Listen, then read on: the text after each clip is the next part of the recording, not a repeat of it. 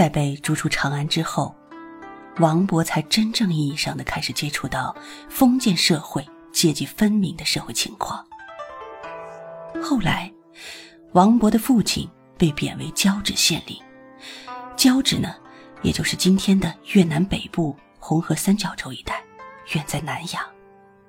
这件事情对王勃的打击是巨大的，远远超过当时对他自己的惩罚。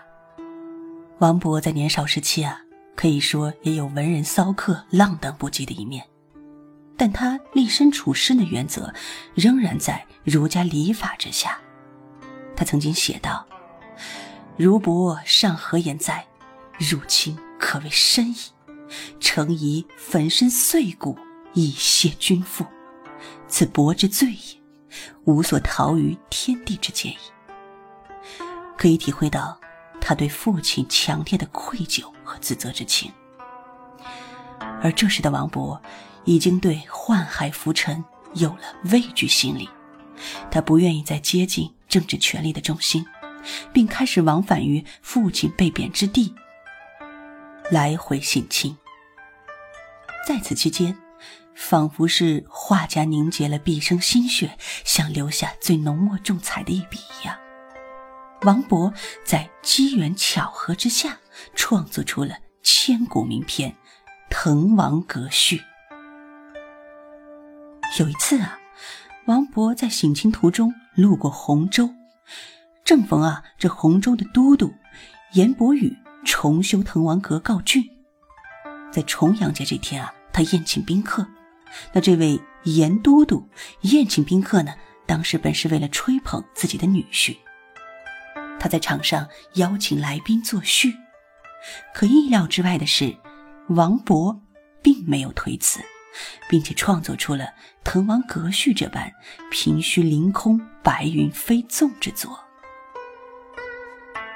我们今天再回头看《滕王阁序》，不得不感慨啊，王勃变了。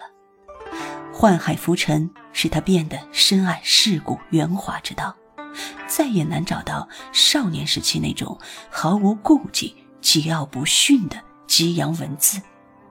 他写文章时呢，也会先恭维在场的宾客，宾主尽东南之美，并且呢，还会使用前称形容自己童子何之。兴尽悲来。王勃多了几分对人生的感慨：时运不济，命运多舛，萍水相逢尽是他乡之客。可是，王勃又没有变，他仍然是豁达洒脱的“东隅已逝，桑榆非晚，老当益壮，宁移白首之心，穷且益坚，不坠青云之志。”王勃在真正经历了人生的起起落落之后，更加体会到了世态炎凉，使他辞藻华丽的同时，更是能在思想上抒发出独到的见解和感怀。此时的王勃，文风自成一脉，既潇洒英迈，又言之有物。不难想象啊，假以时日，初唐文坛又将有一位大文豪。上元三年，六百七十六年，王勃一如往常在交趾县看望完父亲之后，便登上了返乡的船舶。